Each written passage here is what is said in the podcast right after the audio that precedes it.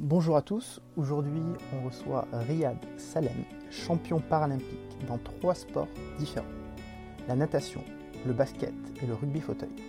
Il est gérant associé dans une entreprise adaptée de production audiovisuelle. Il est aussi consultant et conférencier en stratégie, mais ce n'est pas tout. Riyad a fondé en 1995 l'association CAPSA, Cap Sport Art Aventure Amitié, qui promeut l'inclusion des personnes handicapées. Bonjour Riyad, comment ça va? Bonjour, ça va et vous? Ça va très bien, merci. Euh, je voudrais revenir un petit peu sur votre histoire au tout début. J'ai lu dans le Parisien que vous avez été victime d'un accident prénatal qui a causé votre atrophie des mains. Oui, Qu'est-ce que ça signifie exactement? Euh, bah, que c'est un médicament qui a empêché mon corps de se développer. Donc un accident prénatal, c'est parce que vous êtes encore dans le ventre de votre, de votre maman et euh, vous avez les accidents quand vous êtes dans la vie et que vous êtes sorti. euh, euh, donc c'est ça les accidents prénataux. De 1985 à 1993, vous avez travaillé dans un cercle de sportifs des invalides. C'était le cercle sportif des invalides. C'est euh, c'est un club militaire qui est au sein des invalides et qui, euh, accompagne les blessés, euh, les blessés de militaires, ceux qui sont en service, euh, pour pouvoir les soigner et les réhabiliter. Et euh, le cercle sportif était le club, le, le club sportif est un des, un des plus vieux clubs en France. Euh, il fait partie avec la SMF des clubs qui ont fondé la Fédération française handisport. Qu'est-ce qui vous a poussé à, à les rejoindre et à, et à participer? Qu'est-ce qui m'a poussé à les rejoindre? Euh, bah, C'est que je voulais faire du basket et que c'est le seul club qui m'a permis euh, de faire du basket en compétition. Voilà, donc euh, c'était Henri Guillaumard à l'époque et, et- et Georges Morin, le président, qui, euh, qui m'ont donné ma chance. Et donc c'est comme ça que j'ai pu euh, réaliser mon rêve de, de- de faire du basket en, en intégrant ce club, un club militaire. Dans un autre article, euh, j'ai lu que vous aviez dû convaincre, du coup, bah, j'imagine à, à ces personnes-là, de vous donner votre chance de faire du basket. Alors je ne les ai pas convaincus, c'est eux qui m'ont donné la chance.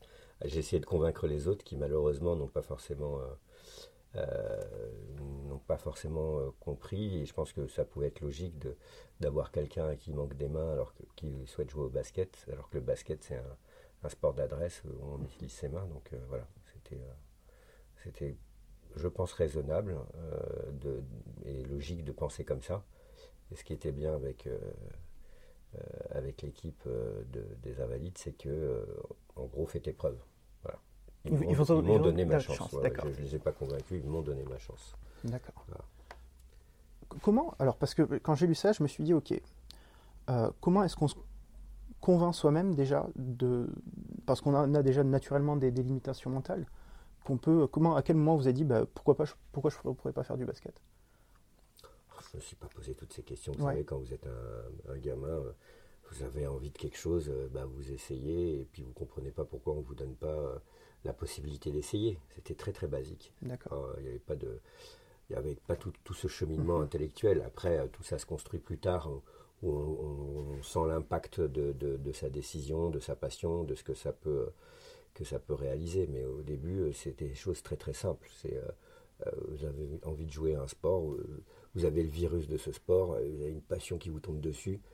C'est des choses on n'explique pas. Il y a des gens, ils aiment le foot, il y a des gens, ils aiment, le, je sais pas, la natation, d'autres, d'autres la voile, d'autres la Formule 1, la pétanque, je sais pas, c'est, c'est des choses comme ça, quoi.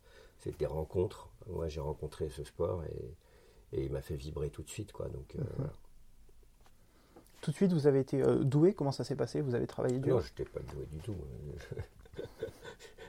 J'étais comme tout, euh, toutes les personnes qui démarrent le sport. Il y a pas, j'étais pas plus doué. J'étais même peut-être moins avantagé puisqu'il me manquait des, des- des morceaux pour pouvoir pratiquer ce sport. Non, non, j'étais pas doué. C'est que j'ai beaucoup bossé à l'époque. J'étais doué en natation. Dès qu'on me mettait dans l'eau, euh, je ramenais des médailles. Euh, donc euh, c'était ça, ça c'était j'étais doué. Mais euh, par contre, le basket, non, non, il a fallu bosser énormément. Vous vous entraîniez combien de fois par semaine? Ça, ressemblait à quoi les entraînements? Je m'entraînais tous les jours. Je- je Tous les jours? Ouais, je pouvais m'entraîner entre 3 et 6 heures par jour. Ouais, quand même. Pendant combien de temps, du coup pour, euh, Voilà, j'ai fait ça pendant des années, pendant plus de 20 ans. Et euh, tout à l'heure, on discutait et vous me disiez que vous montiez euh, dans le nord de, de la France. C'est pour du coup jouer un match de, de basket? Oui, c'est un match de démonstration, il n'y a rien de. après, moi, je suis toujours dans le championnat de France avec l'équipe 1 de Paris, qui est, qui est aussi à l'échelle européenne. Et, je joue avec le club de, rugby de Paris, qui, qui, qui, évolue aussi à, haut niveau en, national et, avec l'équipe de France de rugby fauteuil. Et là, on revient des, championnats d'Europe au Danemark où on a fait un podium, on a fini troisième. On a loupé la petite marche là pour, euh, se qualifier pour les Jeux de Tokyo, mais euh, on va essayer de, rattraper le coup euh, au TQP l'année prochaine, en 2020, au mois de mars, pour, pour, se qualifier. Vous êtes tombé dans le rugby comment? Bah, le rugby, on est, on est venu me chercher. En fait, mhm. au tout début, j'avais rencontré le rugby, c'était en 93. Euh, et je venais à peine de rentrer en équipe de France. Ça faisait même pas encore un an que j'étais, euh, j'étais tout frais, j'étais en équipe de France de, basket. Et donc, euh, on m'a dit que c'était un sport qui était fait pour moi par rapport à mon handicap, parce que c'est un sport qui est destiné aux personnes qui ont des handicaps des quatre membres. Et, et là, comme j'avais touché mon rêve. J'étais euh, au démarrage de, ma carrière euh, d'équipe de France de basket. J'ai dit non, c'est quand j'arrêterai le basket, je verrai. Et euh, bah, quand en, 2000, en 2019, j'ai arrêté, arrêté l'équipe de France de basket, et bah, on, est venu me chercher quoi. Pas en 2019, en 2009. On est venu me chercher et puis bah, voilà, on m'a parlé un petit peu du rugby, de, tout ça. Puis on a créé, euh, on a créé. D'abord, j'ai joué avec le club de, Roubaix, mes premiers pas en rugby fauteuil. Après, avec le club de Clermont. J'ai fait quelques petits, euh, petits passages à Toulouse sur des tournois internationaux. Et on a créé l'équipe de Paris. Voilà. Donc euh, c'est comme ça que ça s'est ça s'est passé. Et vous faisiez du coup basket, natation, rugby non, natation, j'ai arrêté. Non, vous avez arrêté la natation. En 84, 96, je crois. 96, j'ai arrêté la natation. D'accord. Pendant des années, j'ai fait basket, natation euh, et aussi euh, un peu d'athlétisme. Et après, bah, ça a été euh, que, que, du basket. Et, là, maintenant, c'est redevenu encore comme à la belle époque de sport en simultané, rugby et, basket fauteuil. Il ne rentrent pas en conflit ces deux sports aujourd'hui? Non, c'est assez similaire. Après, des fois, on a des automatismes du rugby au basket où on est un, petit mhm. peu, un peu trop physique. Quoi. Mais bon, c'est on a des fois des pour arrêter le joueur. Je vois des, mauvais réflexes. Ouais, il y a des, petits réflexes comme ça. ça existait déjà au basket hein, avant que je fasse du rugby, mais là, ça c'est un petit peu des fois un peu amplifié. Mais bon, c'est euh, cool. C'est. Euh. Ça vous est venu euh, d'où cette passion du sport? Ça m'est venu parce qu'à un moment donné, on fait un choix dans sa vie il n'y avait pas grand-chose euh, euh, qui euh, à l'horizon. Et donc je me suis attaché à ma passion. Je me suis dit, bah tiens, je sais pas, bien compris que j'étais pas, tu nais dans un pays d'Afrique, tu débarques ici, tu n'as pas forcément de moyens, tu n'as pas forcément fait des grandes études parce que tu as passé 20 ans de ta vie dans des centres, des hôpitaux à te faire opérer, voilà, donc tu n'avais pas, le cerveau disponible pour tout ça. Euh, et, donc voilà, quoi, tu sors de là, tu es, un ado, euh, tu te dis, bah, je fais quoi? Voilà. Donc je me suis dit, moi, je vais essayer d'être heureux. Euh, qu'est-ce qui me rend heureux? Bah, Le sport. donc le sport m'a un peu sauvé de, de, quelque chose qui aurait pu m'emmener dans un truc, je n'ose même pas imaginer. Donc c'est ça qui m'a embarqué dans, dans, la vie et qui m'a fait vibrer pendant et qui me fait toujours vibrer. Wow. Donc très rapidement, quand même, vous avez fondé cette association qui est CAPSA. En 95. En 95. Euh, qu'est-ce qui vous a motivé à la fonder, cette association? Bah, C'est les changements de vie. On a, il y a eu un changement de président qui, lui, n'était pas trop branché sport-co. Donc on s'est retrouvé euh, éparpillé un peu sur l'île de France, toute l'équipe. Et, euh, et, on s'est très vite aperçu qu'on avait créé une vraie culture d'équipe et que puis on on n'avait pas envie de casser ça quoi on avait fait quelque chose d'un peu particulier à l'époque. On, mixait euh, les personnes qui n'avaient pas de handicap et les personnes avec un handicap. Et on s'est dit, euh, bon, on va remonter un club de basket avec une première partie des équipes qui souhaitaient remonter ça. Puis, deuxième étape, on s'est dit, maintenant, il ne faut pas qu'on monte juste un club de basket, il faut, il faut qu'on fédère nos passions. Et il faut qu'on monte une structure qui, à un moment donné, parle du handicap autrement. Il faut, il faut essayer de promouvoir ce sujet de manière joyeuse, positive. Et l'outil du sport et de l'art, de la culture était vraiment pour nous des fondamentaux. Quoi. on a des, gens qui étaient artistes. C'est pour ça qu'on a un nom un peu à rallonge, CAPSA. On a, dans le mot mhm. handicap, on a choisi CAP. C'était euh, l'objectif à mhm. atteindre. Le, euh, le, défi aussi, t'es cap, t'es pas cap. Euh, et puis on était à Paris, donc c'est un petit clin d'œil à la capitale. Et le sport parce que c'est nos premiers amours. L'art parce qu'on a des copines et des copains trop lourdement handicapés pour avoir une activité physique. Euh, l'aventure, parce que je faisais beaucoup de solidarité internationale, euh, des actions euh, humanitaires, et l'amitié, parce que c'est le ciment de tout ça, c'est un des piliers des valeurs du sport, de l'olympisme. Donc voilà, on a, regroupé tout ça, et puis on a fédéré un peu nos idées, qui étaient au début, c'est ce, truc un peu étrange où on avait juste envie de se, faire plaisir, et puis très très vite, on, s'est fait happer par, par notre joie de vivre, le succès qu'on a eu à à faire des choses dans les écoles, à, amener une autre vision du handicap.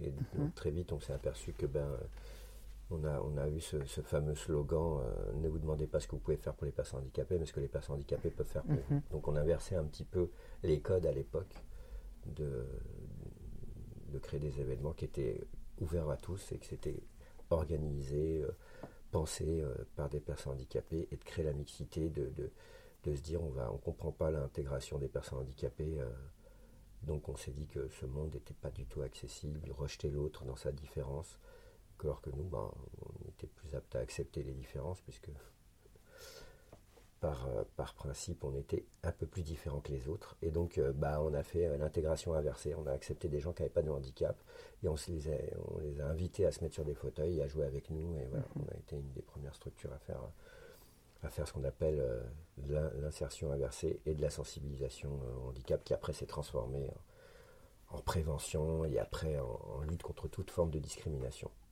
D'accord. Donc aujourd'hui, c'est les actions de, cette association. C'est CAPSA aujourd'hui, c'est une, des plus grosses associations dans le monde du sport handicap. On est affilié aux deux fédérations, handisport, sport adapté. En ce qui concerne le handisport, on, est beaucoup axé sur des, des sports fauteuils. Euh, rugby, basket. Et on faisait de l'athlétisme avant. Euh, et on a une, section euh, sport adapté. Une, en fait, on a, on a récupéré une, association historique qui est Rive Gauche, qui a été l'association fondatrice de, du sport adapté en France, la fédération. Donc voilà, on a donc là sur le sport adapté avec Rive Gauche, on a de l'athlétisme, du basket, et puis euh, quelques sports, euh, quelques sorties loisirs et, euh, un peu de natation, je crois. Je sais plus à ce niveau-là comment ça se passe. Donc voilà, et après on a plusieurs sections sur la partie Cap Résilience. C'est un programme où on a des personnes de l'équipe qui vont dans les centres de rééducation, les hôpitaux, pour enclencher une dynamique de résilience à travers le sport. Donc euh, ça, c'est un, joli programme aussi. On a un, autre programme qui s'appelle euh, EcoCap, où on collecte, euh, avant c'était Cap Bouchon, on collecte du, plastique, des canettes, tout ça. On a fait un partenariat avec Lemon Tree pour pouvoir essayer de... comme il y a eu cette transformation des, bouchons maintenant qui ne se dévisent plus, donc voilà, on est, on est parti là-dessus. En même temps, ça permet de faire un peu d'éco-citoyenneté, d'expliquer aux jeunes bah, tout ça, que que le plastique, on a une responsabilité de ne pas jeter ça n'importe où, n'importe comment, et, d'avoir le geste pour recycler, c'était important. Après, on a, un, autre, un autre programme qui est, on va dire, les Cap Sensi. les Cap Sensi, ça va aussi bien dans les mairies euh, ou euh, dans, dans, les écoles. Donc, on a découpé ça dans le programme Cap Sensi. On a cap euh, grande école, euh, euh, cap entreprise, voilà. Donc on, démultiplie à chaque fois les, les caps quelque chose pour, pour, pour sensibiliser. Et donc ça aussi c'est un programme qui marche très très très très bien. Et on a quelque chose qui est là qui nous prend vraiment énormément de temps et, beaucoup d'énergie joyeuse, c'est Educap City qui est deux, dispositifs. Un où on fait de la sensibilisation, de la prévention, c'est-à-dire notre métier historique depuis l'existence de CAPSA, où on va dans les écoles, et deux, le Cap Rally où, où, on sort les gamins des écoles pour leur faire un rallye civique et citoyen dans la ville, grandeur nature. Comment ça se passe, ce rallye? Bah, ça se passe que les euh, qu'on a un porteur de projet dans une ville, la ville euh, participe euh, à l'événement et il est dédié aux enfants de 9 à 14 ans ou de 8 à 14, je ne sais plus exactement. Et, et donc on a plusieurs points de passage dans la ville. Donc on va dans les grandes institutions de la République, on va dans, les mairies, on va dans les commissariats, on va dans, plein de plein de plein d'univers, on va dans des entreprises on va dans d'autres associations. Là, on peut aller euh, euh, visiter une gare SNCF avec des, cheminots, des agents qui, accompagnent les enfants, euh, qui leur parlent de, la prévention. On peut aller dans une entreprise type Saint-Michel, la Pornic, parce que c'est là où est né les biscuits Saint-Michel. Donc, mhm. vous voyez, pour que aussi les enfants du territoire puissent comprendre que bah, de là où ils sont, ils peuvent réussir des choses assez incroyables qui impactent le monde. Ça, c'est important. Puis après, ben, on a aussi des grandes associations qui sont partenaires, euh, euh, comme le Secours Populaire ou, euh, la LICRA, qui portent des messages aussi sur, sur la solidarité, sur le respect de l'autre et de sa différence. Donc, on, est, on a plusieurs niveaux comme ça de partenariat. D'accord. Donc, s'il y a des gens qui nous écoutent aujourd'hui qui, aimeraient justement bah, participer à, ce genre d'événement, qui aimeraient peut-être, je ne sais pas si, c'est toujours, si vous le faites toujours, l'inclusion inversée, qui aimeraient faire, avoir ce genre d'expérience, euh, comment est-ce qu'ils peuvent faire? Est-ce que vous avez, vous avez un site internet, il me semble, parce que je l'ai vu On a un site internet où ils peuvent nous contacter, euh, ils peuvent nous contacter par mail. Donc euh, voilà, et, en général, si, si, y a, si ça part dans la boîte spam, n'hésitez pas à appeler. Parce que des fois, il y a des choses. ça arrive. Déjà, pourquoi vous n'avez pas répondu? On n'a pas vu. C'est vrai qu'on n'a pas forcément tout le temps le réflexe d'aller voir dans les boîtes dans toutes les autres, euh, dans toutes les autres boîtes. Mais euh, voilà, en règle générale, après on voit ce qui est faisable ou pas, si, euh, si, si, si, la ville est motivée pour organiser des choses. Et aussi, on a, on a ce côté à, CAPSA où on, reste quand même dans un esprit sport-co. C'est que bah, si on est sur un territoire et qu'on a des associations qui sont déjà implantées, bah, on essaie de les connecter ensemble, on les aiguille pour que. Bah, après, il y a des associations, elles c'est pas forcément euh, leur, euh, leur cœur de métier, c'est pas, elles sont pas équipées ou, elles n'ont pas la volonté d'accueillir comme ça le public et, prêter leur matériel. Donc euh, il faut, faut essayer de voir et puis on essaie de, de monter ça ensemble. Voilà, on co-construit ensemble. D'accord. Vous avez disputé trois Jeux paralympiques Cinq. Cinq mmh. ah, Il va falloir que je mette à jour mes, mes recherches. Parce que j'avais noté 1996, 2000 et 2004. Les deux autres, c'est 2012. 2012 Londres et Rio, dernièrement. D'accord. Et j'ai fait les Jeux de Barcelone, mais en athlète non officiel. Une discipline qui était à l'époque le handithlon. Le Handithlon. 1 km 5 de natation, 15 km de fauteuil. D'accord. Comment ça se passe les Jeux paralympiques? Ça se passe bien. c'est tellement, tellement énorme cette question, euh, c'est difficile de répondre. Mhm. Euh, c'est le plus grand événement du moins le deuxième après les Jeux Olympiques, le deuxième plus grand événement planétaire. C'est-à-dire qu'imaginez quand vous organisez un championnat du monde ou une Coupe du Monde, bah, c'est plus d'une cinquantaine de championnats du monde ou de Coupe du Monde en simultané sur un mois. Donc si vous avez déjà assisté, je ne sais pas si vous avez assisté à la Coupe du Monde. J'ai pas eu cette chance encore. Ou même un championnat d'Europe, je ne sais pas. Euh, si vous avez assisté au dernier championnat d'Europe à Paris, bah, imaginez-vous, mais ça multiplié par... Euh, par 50. Ouais, 50, 60, je ne sais plus exactement les, les, chiffres, mais c'est juste euh, incroyable. quoi. C'est un événement assez fou. C'est euh, Est-ce qu'il y a un, des jeux qui vous a marqué plus que les autres? Bah, Les premiers jeux de Barcelone. C'est là où... c'est vraiment là où j'ai pris le virus et je me suis dit, waouh, parce que j'étais pas du tout un... Même quand j'étais en équipe de France de natation, euh, j'avais pas du tout l'esprit de compétition. C'est-à-dire, j'étais doué, mais je. Euh, moi, en fait, j'ai commencé le sport pour me, pour me faire plaisir, pour mhm. m'amuser, pas pour aller. Euh, pas pour gagner. c'était pas l'objectif principal, c'était, ça me faisait vibrer. Et en même temps, bah, plus tu progresses, plus tu arrives à, à faire des choses que, qui sont difficiles dans le quotidien quand tu commences à faire du haut niveau. Donc moi, l'idée, c'était vraiment de, jouer avec les meilleurs. Et, et, de, et, de, voir quand je, quand je suis arrivé à, à Barcelone, quand j'ai vu tous ces peuples, toutes ces langues, toutes ces cultures, tous ces parfums, toutes ces couleurs, je me suis dit, waouh, c'est incroyable ce truc. Vraiment, c'est quelque chose qui est magique. Et puis, je regardais, euh, les, disciplines, et puis d'un seul coup, je voyais euh, tous ces efforts à ce niveau-là, comment c'était transformé, euh, la beauté du geste, quoi. C'était tellement, ouais, c'était tellement beau de se dire, il fait ça avec tellement de facilité, ce geste, mhm. bouger son fauteuil comme si faire ça, tu dis, c'est des années de boulot, mais c'était artistique, quoi. Ça, ça avait touché mon, ma fibre artistique, ça avait rajouté quelque chose à ma passion, qui était déjà de jouer.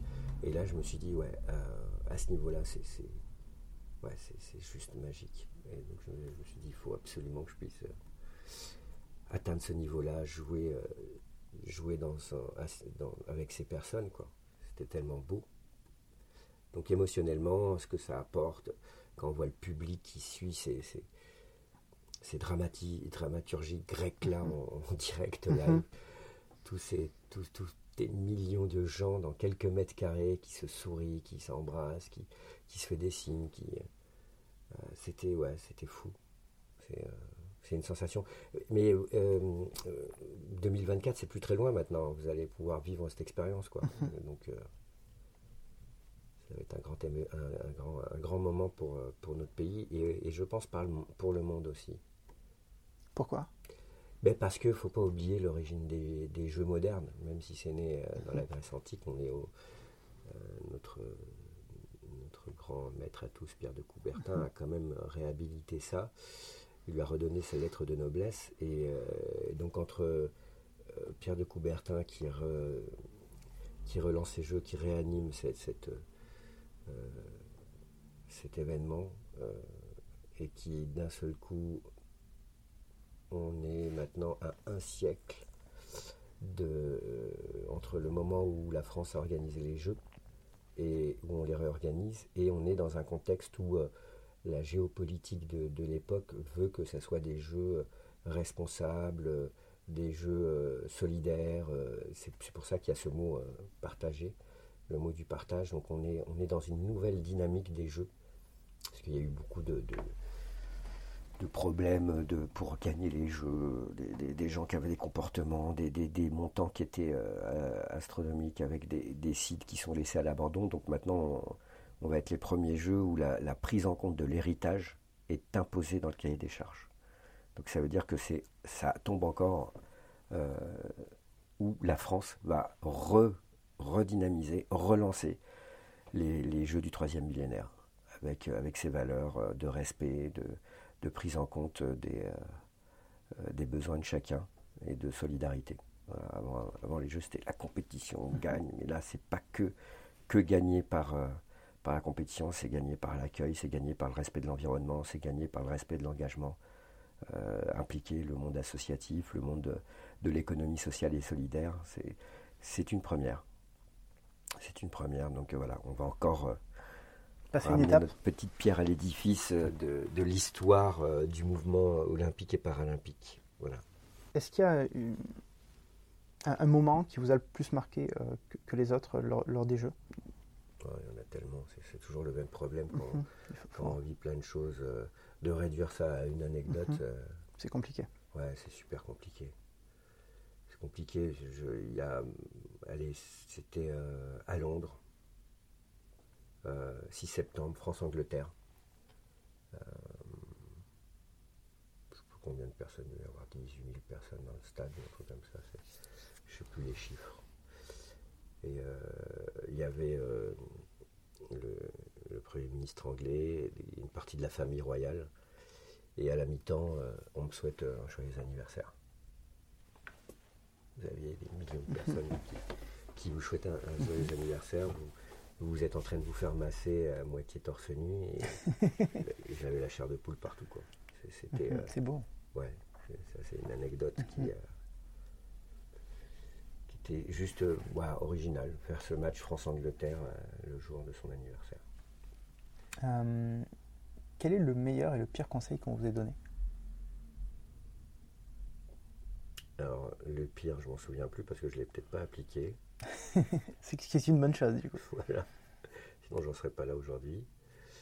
Euh, le meilleur conseil euh, euh, qu'on m'a donné, c'est c'est de rien lâcher. On vous l'a donné tous, ce conseil? Ouais, c'est.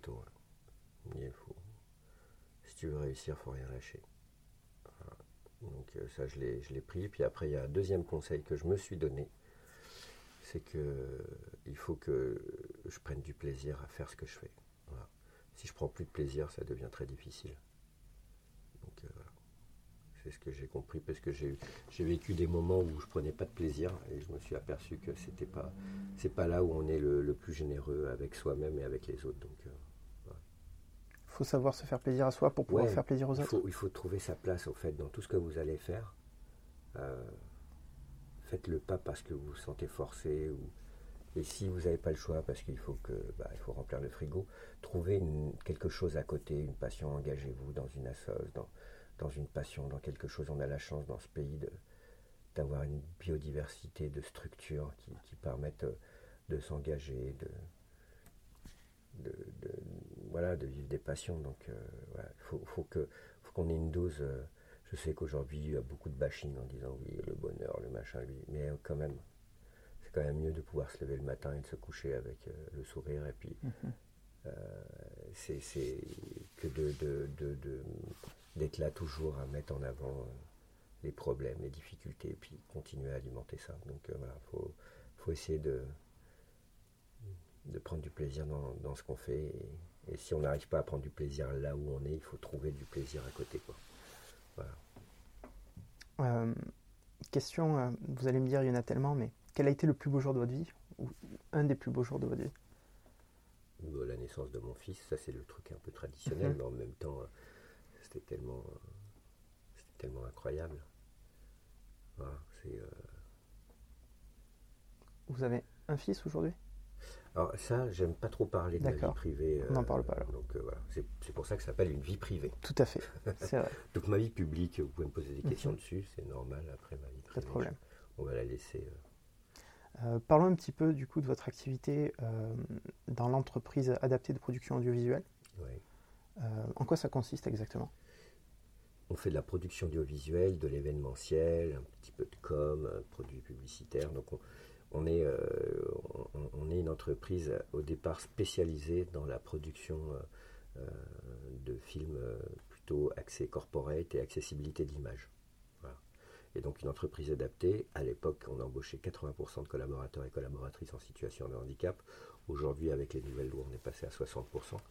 Mais voilà, le but du jeu, c'est bah, de faire des jolis films et puis inspirant et, comme une boîte de de production. Quoi. Et mhm. après, bah, on a une branche maintenant qui s'occupe aussi de l'événementiel, parce que c'est euh, ma passion depuis toujours, euh, en organisant des événements sportifs, culturels pendant plusieurs années.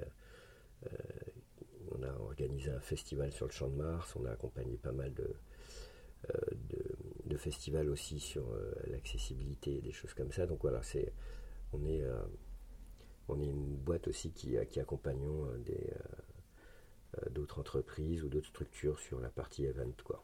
Donc, euh, voilà. Donc moi, mon job, c'est beaucoup le public relation, c'est beaucoup aussi de, de, structurer, puis le côté un peu créa, d'imaginer un univers euh, sur, sur des thématiques. On va dire, bah alors, on aimerait ça et ça, vous pensez à quoi Et puis bah, là, il faut faire tout le déroulé. imaginer la décoration, quel artiste ou quelle personne on va faire intervenir, quel lieu on va choisir, qu'est-ce qu'on va manger, comment on va danser, comment les prises de parole, le déroulé va se, va se, passer. Bon, tout ça, quoi, c'est passionnant. C'est très créatif comme travail. C'est super créatif et, et, en même temps, ça correspond parce que quand vous êtes dans un monde où tout est dans des silos, quand vous faites beaucoup de choses différentes, les gens ne comprennent pas. Et il y a quelques métiers comme ça où vous pouvez euh, faire beaucoup de choses différentes. L'événementiel en fait partie, la politique en fait partie. Euh, voilà, donc le, monde des médias en fait partie. Vous allez interviewer plein de gens différents.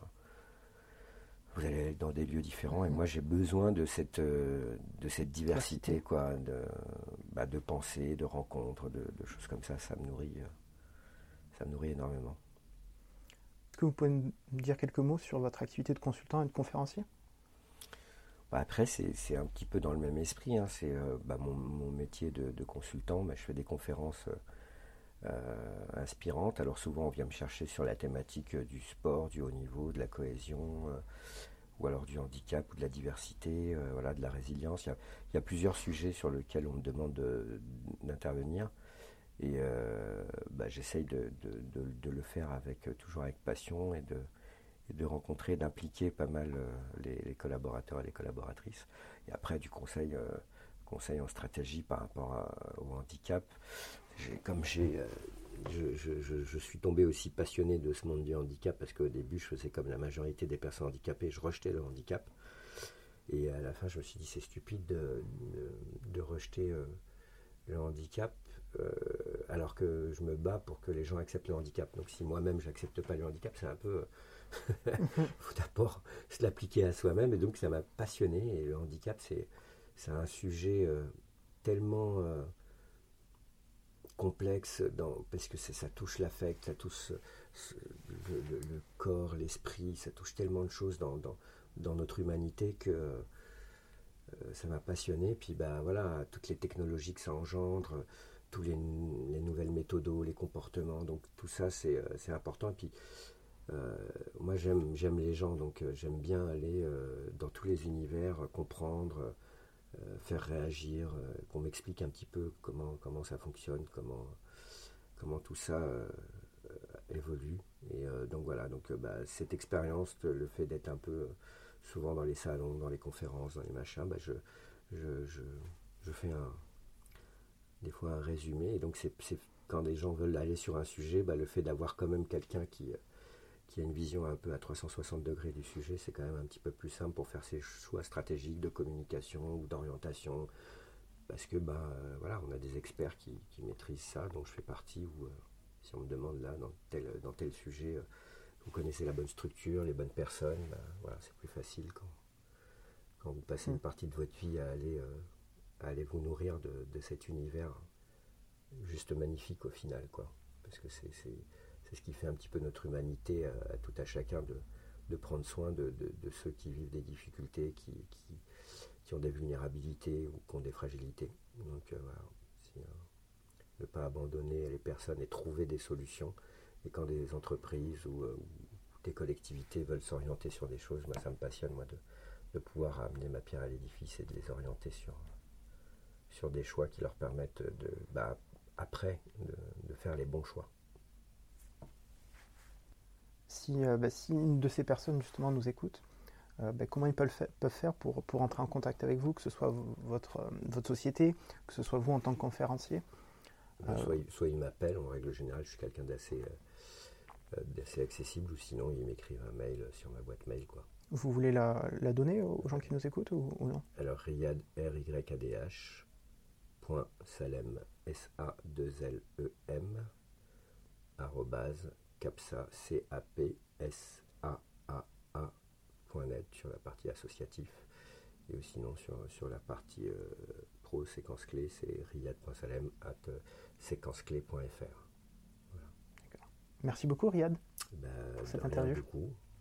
C'est la fin de cet épisode, merci beaucoup de nous avoir écoutés. Si ce podcast vous a plu, n'hésitez pas à le noter et à vous abonner.